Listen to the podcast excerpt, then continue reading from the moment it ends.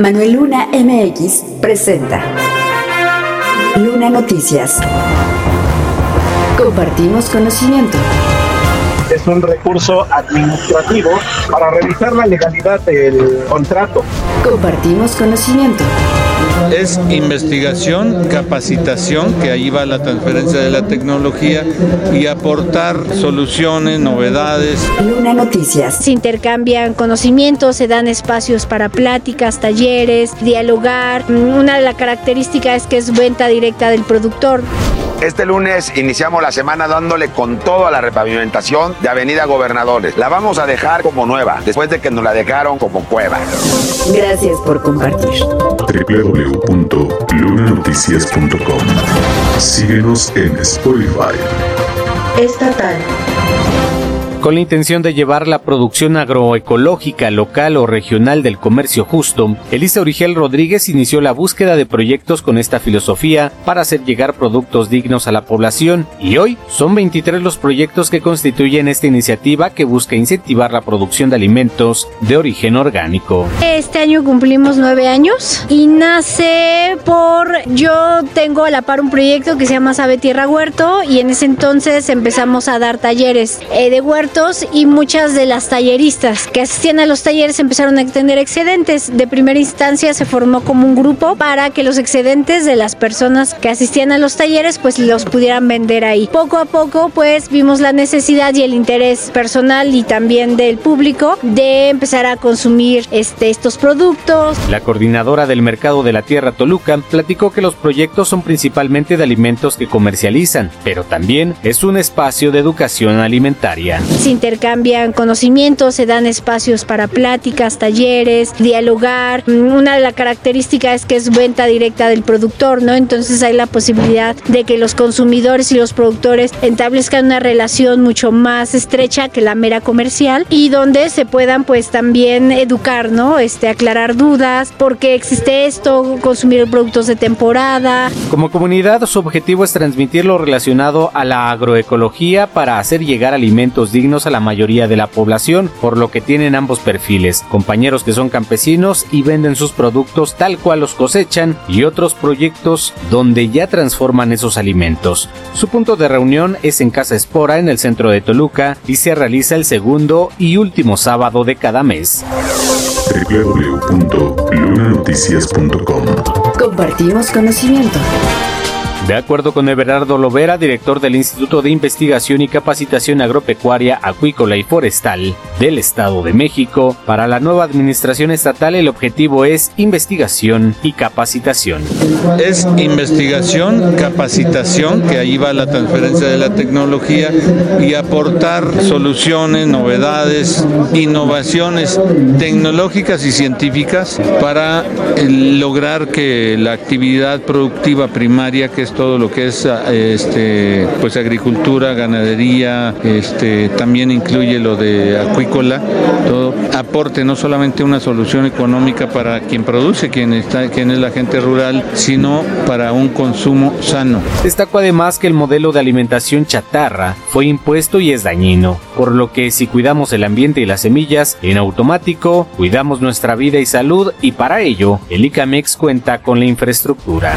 El ICAMEX tiene laboratorios, tiene bancos de semilla, tiene los científicos, es decir, pues es una institución que aporta más de lo que recibe, es decir, vive de un presupuesto donde se paga toda la gente, incluida la de los ranchos, gente de campo, los tractoristas, los trabajadores manuales que le ayudan a los científicos. Entonces hay, hay mucho. Finalmente afirmó que todo es importante, el maíz, las flores o los frutales, ya que son economía porque todos tienen su propio espacio en el campo geográfico. www.lunanoticias.com Compartimos conocimiento. Síguenos en Castbox. Municipios.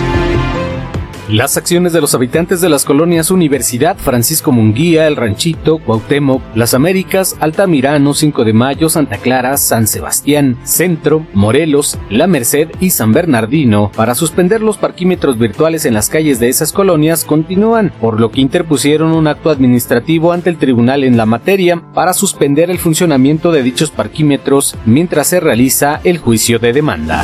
En este caso no es un amparo como tal, no más bien es un recurso administrativo para revisar la legalidad del contrato. Y en su caso pues no es viable dejarlo sin efecto.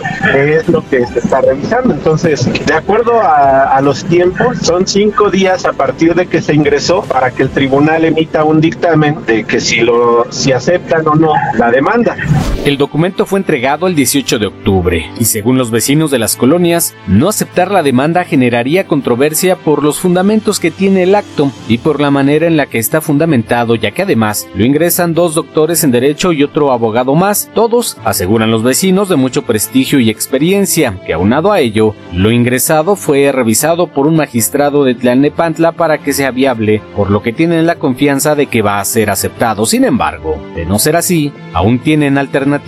El propio tribunal es quien avisaría al ayuntamiento la notificación de la suspensión de los parquímetros en dado caso que sea favorable el dictamen, por lo que en este momento sí se mantienen en funcionamiento. Solo esperan a que en este lapso de 30 días, en cualquier momento pudieran quedar suspendidos de manera provisional para iniciar el juicio. El principal asesor de los vecinos es Miguel Ángel García, ex consejero electoral del Estado de México, quien plantea que finalmente es una colectividad de la ciudadanía la que se ve lastimada o afectada por lo que, bajo ese argumento, se tiene la posibilidad de que la resolución sea en su favor.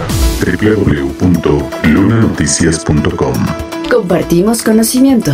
Síguenos en Google Podcast.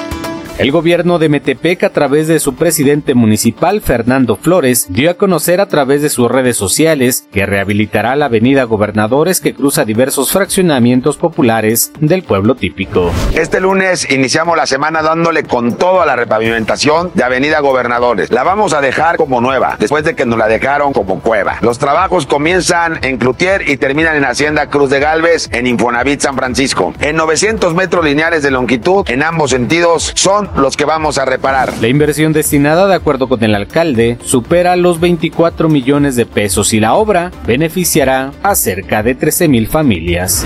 Más de 24 millones de pesos de recursos propios, es decir, de los pagos de tus impuestos, harán esta obra que beneficiará a 12.933 familias. Finalmente detalló que los trabajos concluirán el 17 de diciembre y recalcó que es su compromiso, el cual cumplirá. www.lunanoticias.com Ya tienes conocimiento. Compártelo.